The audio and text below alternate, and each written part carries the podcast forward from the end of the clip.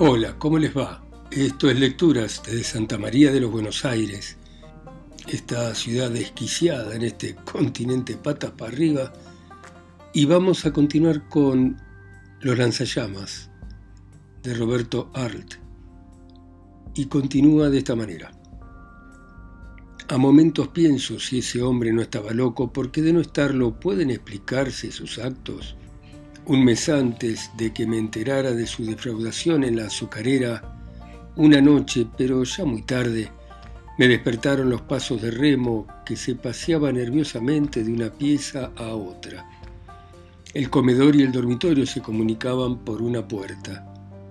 Para poder pasear más cómodamente, Erdosaire entornó la puerta de manera que iba y venía de un cuarto a otro sin obstáculo alguno, y disponiendo de un espacio suficiente como para descargar caminando su nerviosidad. Indudablemente estaba sobreexcitado. Ignoro si los motivos había que buscarlos en la defraudación a la azucarera, pero en aquellos momentos no eran estos los esenciales. Lo preocupaba un problema grave. Aunque yo me desperté, continué con los ojos cerrados. Cuando Erdosain volvía a la espalda de la cama, le observaba entreabriendo los párpados. La conducta de mi esposo hacía tiempo era anormal, mas ahora el presentimiento me decía que algo tenía que ocurrir. Erdosain caminaba con paso muy firme. Esto me hizo pensar que deseaba despertarme, pues, por lo ordinario, Remo evitaba molestarme cuando dormía. Se había quitado el cuello. Así iba y venía el rostro contraído por una preocupación que terminó por vencerlo. Se acercó a mi cama e inclinándose corrió la cobija de manera que me dejó descubierto el hombro. Hecho esto, comenzó a sacudirme por el hombro, llamándome despacio, Elsa, Elsa. Entreabrí los ojos. Ah, ¿qué querés? Despertate, Elsa, despertate que tengo que decirte algo muy importante, importantísimo. Para fingir que me despertaba en ese momento me restregué los párpados. Remo se sentó a los pies de mi cama y mirándome con ardor, como si estuviera bebido, me dijo, ¿Estás bien despierta? Sí. A ver, déjame que te mire. Bueno, escúchame bien. Caviló un momento como si fuera muy grave lo que tenía que decirme y después dijo despacio, Elsa, tenemos que salvar un alma. Elsa, si vos me querés tenés que ayudarme a salvar un alma. Usted comprende, arguía más tarde Elsa, que despertarla a la una o a las dos de la madrugada para comunicarle que hay que salvar a un alma es para sorprenderle incluso a la más despierta. Enseguida me di cuenta que Remo había bebido, pero no en cantidad suficiente para estar borracho, sino excitado. Eso, estaba muy excitado. Pocas veces en mi vida lo he visto así. ¿Qué sucede? Contame, le dije. ¿Estás bien despierta? Sí, bueno, escúchame. Tenés que ayudarme a salvar un alma. Qué cosa más terrible he visto esta noche, Elsa. Algo que no tiene nombre. Un alma hundiéndose en el infierno, eso. Imagínate una muchacha rodeada de un círculo de bebedores que la emborrachan riéndose. Y ella mirándome triste como si me dijera, ¿ves? Es por tu culpa, por culpa de todos los hombres que yo estoy perdiéndome. Te juro que es algo espantoso, Elsa. Si la conocieras, le tendrías lástima. Tendrá 24 años, sí, 24 años, me dijo el otro día. Trabaja de prostituta, pero no en un prostíbulo, no, hace la calle, como dicen ellas. Eso es más honorable que pasarse el día encerrada en un lenocinio. Hacer la calle, caminar por la calle buscando hombres, ¿te das cuenta? Y es linda, tiene los pies rotos de tanto caminar Fíjate que escribió en un cuaderno, no sabiendo que yo lo iba a encontrar, pero nos encontramos una vez y luego dejamos de vernos. Mirá, escribió en ese cuaderno, ¿dónde estás, Remo, alma noble? Pienso en ti día y noche. ¿Te das cuenta, una prostituta? Camina como si estuviera ciega, es muy corta de vista. Espera que te cuente. Yo estaba una tarde en un café triste como siempre, cuando la vi pasar parecía una sonámbula. Eso, eso mismo, una sonámbula por la manera como caminaba. Iba y venía. Yo la miré y me dije, qué mujer más rara. Entonces me acerqué y le dije, ¿no quiere que la acompañe, señorita? Y ella me dijo, sí. Extrañado le pregunté, pero ¿por qué usted acepta con tanta naturalidad que la acompañe?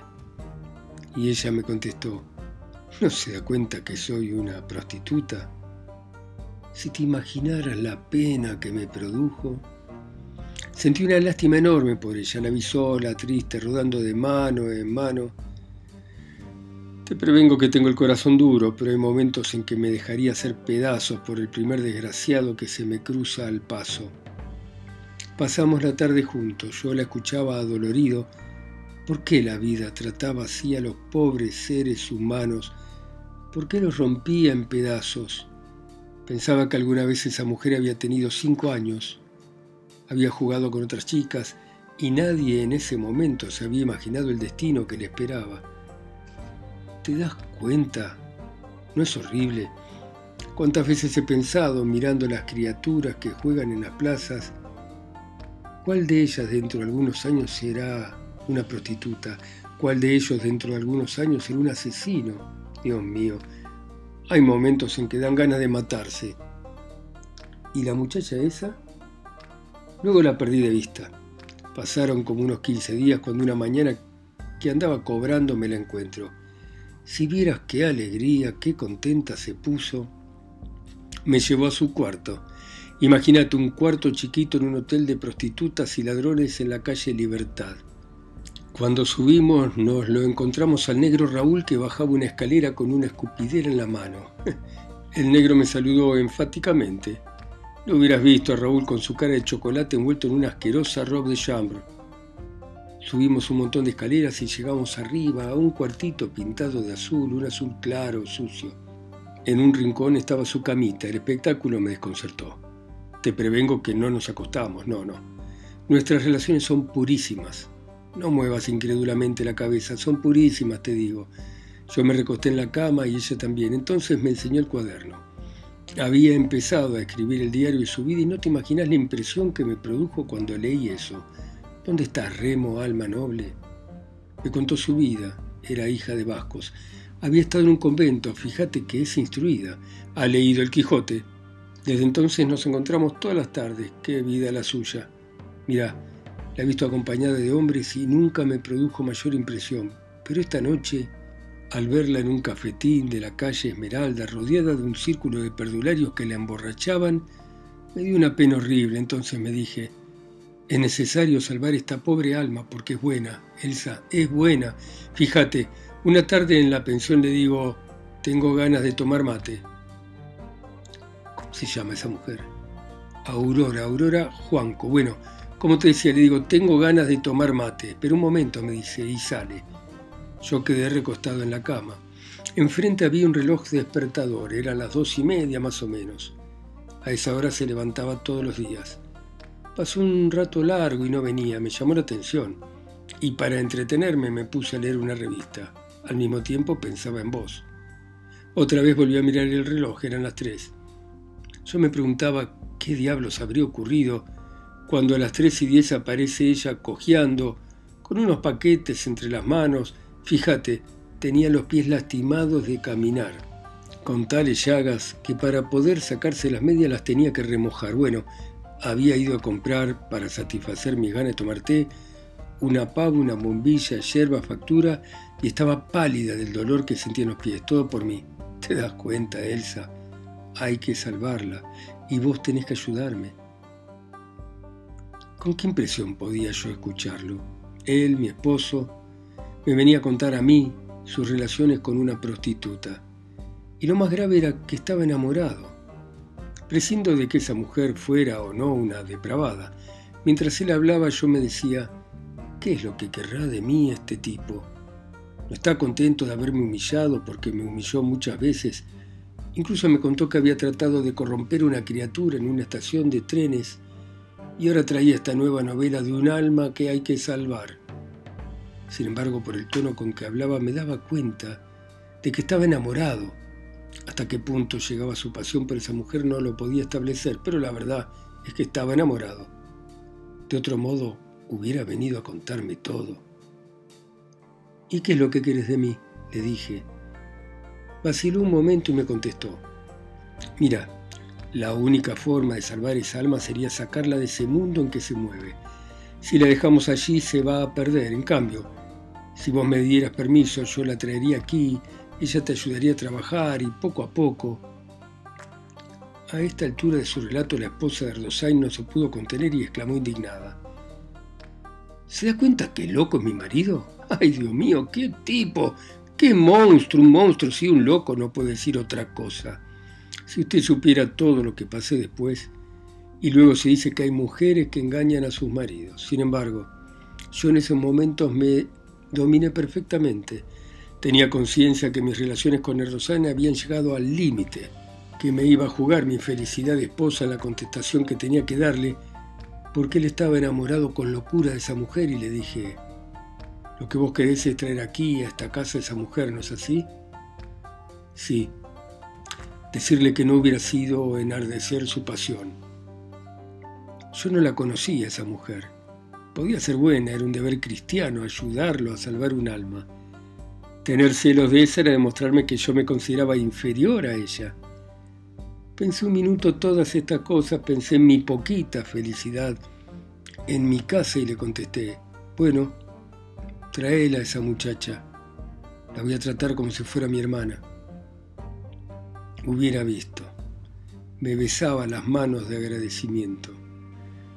Dijo que jamás olvidaría ese gesto mío ayudándolo para salvar un alma. Y luego se acostó, pero yo no pude dormir. Fue una de las más tristes noches que pasé en mi vida. Habíamos llegado al límite. Traer una puta a su casa. ¿Se da cuenta? Para no perder la cabeza me puse a rezar con fervor. A momentos tenía ganas de abandonarlo, dejarlo solo, pero el corazón me decía que si lo dejaba solo se perdería, sí, como se perdió después. Pero, ¿cómo resistir? Viera lo que pasó luego. Al día siguiente, Remo salió temprano. Estuve toda la mañana inquieta. Él llegaría a las dos de la tarde, más o menos, porque se entrevistaría con esa mujer para ofrecerle su ayuda y aunque yo dudaba del éxito, llegó a las 3 de la tarde en compañía de ella. La muchacha me impresionó lamentablemente. Yo estaba a la puerta de mi casa y los vi llegar. Era una mujer delgada, de regular estatura. Coleaba al caminar un poco porque llevaba zapatos demasiado grandes para ella. Además tenía lastimados los pies. Su vestido negro estaba ribeteado de una trencilla violeta. De cerca comprobé que estaba manchado y muy usado. A medida que se acercaba discernía perfectamente el rostro de la mujer. Era un tipo vulgar, la nariz muy larga y en caballete, los ojos como cubiertos de una neblina y el cabello sumamente renegrido. Su tez era muy blanca. Erdosain caminaba cohibido junto a ella. Yo los esperé serenamente. Cuando estaban a pocos metros salí al encuentro de ellos y estirando la mano saludé a la muchacha. Desde ese momento dejé de ver en ella la prostituta para considerarla como una infortunada que necesitaba mi ayuda. La muchacha parecía tímida. En efecto, estaba muy avergonzada de su situación anormal y sonrió con cierta turbación cuando se sentó en el comedor y yo le dije, Usted, señorita, tiene los pies muy enfermos, parece, ¿no? Sí, señora, me contestó. Bueno, espero un momentito. E inmediatamente fui a la cocina, puse agua caliente en una palangana y la llevé al comedor. Aunque ella se resistía, le saqué yo misma los zapatos y puso los pies en remojo sin quitarse las medias sumamente manchadas en los lugares de las llagas. Estas atenciones la emocionaron. Quiso besarme la mano, pero yo no lo permití. La muchacha estaba conmovida. Omití toda pregunta sobre su vida anterior y le dije, Remo me explicó su situación actual. Nosotros somos pobres, pero usted aquí va a estar bien. Mucho trabajo no hay, en lo que pueda me ayudará. ¿Usted tiene ropa interior? No, señora. Bueno, entonces le voy a prestar ropa mía hasta que usted se haga algo. Yo aquí tengo máquina de coser. Como usted guste, señora. ¿Quiere tomar algo? Y es que yo, en previsión de que pudiese llegar, había preparado chocolate. Observándola, me causó la impresión de estar mal alimentada. Remo no encontraba palabras para agradecerme las atenciones con que yo obsequiaba a su protegida. En un momento en que salimos me abrazó diciéndome, sos una gran mujer, Elsa. pues verá cómo correspondió más tarde a mis actos de gran mujer. A todo esto la muchacha pudo por fin quitarse las medias, me horroricé. Sus talones estaban despellejados en carne viva. Resultaba difícil explicarse cómo en tales condiciones podía caminar esta mujer y más aún dedicarse a ese oficio infame. Después me explicó que caminaba por día un término de 10 o 12 horas buscando hombres. Como ella creía que para no fatigarse era necesario tener zapatos holgados, se había comprado aquellos botines que terminaron por destrozarle los pies. Fui al almacén y le compré zapatillas para que pudiera estar cómoda. A la vuelta hice que se quitara su vestido y la ropa interior que traía y le di un batón y ropa mía, porque eso era todo lo que yo podía hacer por ella en esos momentos y estaba obligado a hacerlo por deber de caridad. A medida que pasaba el tiempo la muchacha se reanimaba. Mi esposo salió nuevamente y entonces yo procedí a estudiarla con sumo tacto. Traté de establecer si era digna o no de nuestro auxilio, porque yo estaba completamente dispuesta a socorrerla. O si se trataba simplemente de una aventurera que explotaba la debilidad sentimental de mi marido para introducirse en nuestro hogar y provocar una catástrofe. En pocos días me puso al tanto de su vida. Era hija de un lechero se había criado poco menos que en un corral. Desde muy joven había mantenido relaciones sexuales con los que se le acercaban y en su interior no le daba ninguna importancia al hecho de prostituirse. Recuerdo que una tarde, a dos días de llegar conversando, me dijo, las mujeres casadas son iguales que nosotras. Ella a su vez me observaba a mí. Me di cuenta y entonces le di a entender con falsedad, por supuesto, porque quería ver hasta dónde llegaba que efectivamente ella tenía razón. No hacíamos más que conversar y poco a poco establecí que no tenía ningún respeto por Remo, por el contrario, lo juzgaba un loco. Más aún comprobé que ella, de saber que yo, su esposa, era una mujer sensata y segura de mí, nunca lo hubiera acompañado en la aventura de salvar un alma. Traté entonces de darme cuenta si prefería la actual vida sosegada a mi lado a la de la calle, pero me convencí pronto que a su criterio la vida normal era idéntica o preferible a la honesta. Cuando hablaba del pasado lo hacía con entusiasmo y animación, casi refiriéndome las costumbres íntimas de sus clientes y demás pormenores de su vida innoble. Si esta profesión le parecía molesta era por los riesgos que se corrían nada más. En cuanto a la moral, ni remotamente concebía que pudiera vivirse de otra manera. Las mujeres casadas eran para ella hipócritas, que simulaban querer un hombre para pasarse la vida sin hacer nada, aunque a ella en mi casa le constaba todo lo contrario. Llegué a preguntarme con qué permanecía entonces con nosotros. A ella regenerarse no le preocupaba en absoluto. ¿Trabajar honestamente? Menos. Cuando mi esposo volvía del trabajo yo evitaba cuidadosamente dejarlos solos. Aurora no perdía oportunidad de nuestras conversaciones a veces distraídamente, de ponerse siempre de parte de mi marido. Lo elogiaba y adulaba con suma discreción. No transcurrieron muchos días sin que ocurriera lo inevitable. Remo se encontraba entre la espada y la pared. ¿Con quién se quedaría? ¿Con ella o conmigo? Yo observaba este problema porque Erdosain al llegar, si Aurora se encontraba presente, evitaba besarme, en fin, me trataba con las consideraciones que se estilan con una mujer con quien no se tienen relaciones íntimas. En esos días ocurrió un hecho curioso. La muchacha empezó a trabajar la tierra. Había en nuestra casa un pedazo de tierra que formaba el fondo, pues Aurora, tres días después de llegar a casa, se levantó temprano una mañana, pidió una pala prestada a un vecino y cuando yo me desperté, una parte del terreno estaba completamente removida. Trabajaba con tanto entusiasmo que las manos se le apoyaron por el roce de la pala. Esto no fue obstáculo para terminar de puntear todo el fondo, lo que me hizo pensar que era un poco insensible al dolor físico. Decía que era una lástima no sembrar tomates y lechugas tal extensión. Salvo esa aislada muestra de actividad era perezosa en lo que se refiere a la ejecución de trabajos domésticos. En su estado en el convento le había quedado el gusto por bordar y a pesar de ser sumamente corta de vista, se pasaba las horas tejiendo en un punto tan corto que no pude menos de asombrarme de esa muestra de habilidad. Al final llegué a sospechar que bordaba con el fin de evitar conversar conmigo, porque no le agradaba que yo profundizara con ella. Preocupaciones serias no le descubrí sino una. Deseaba estudiar magia negra para dedicarse a la brujería. No sé dónde había leído algo de espiritismo y aunque era reservada, en cuanto se tocaba este tema su rostro se transformaba con entusiasmo. Hablaba de un primo sacerdote, el cual entendía de conjuros y magia. Es posible que así fuera. Lo evidente es que la muchacha era una endemoniada, que terminaría por perder el poco seso que le quedaba si entraba de lleno en esas ciencias incomprensibles para mí. Más aún. Recuerdo que una tarde la sorprendí como hipnotizado en el dormitorio a oscuras, contemplando un vaso de agua. Le pregunté qué hacía y me contestó que mirando durante largo tiempo fijamente un vaso de agua, aparecían en forma de figuras los sucesos de que se componía el futuro de uno. Le dije que se dejara de tonterías y que fuera a la cocina a preparar té. ¿Qué días esos? Sí, yo estaba aparentemente tranquila, por dentro en cambio vivía extraordinariamente inquieta.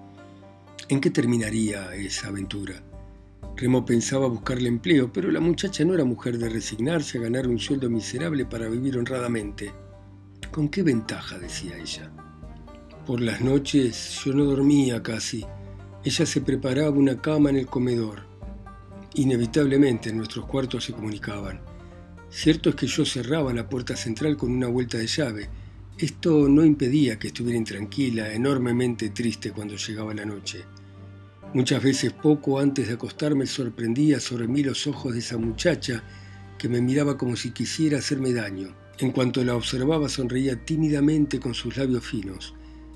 A veces se quedaba silenciosa en un rincón con su cabellera encrespada, la nariz larga y los ojos como cubiertos de una neblina, me producía la impresión de que tenía al lado una joven asesina. Una semana después de llegar a casa, ocurrió el hecho repugnante. Bueno, muy bien.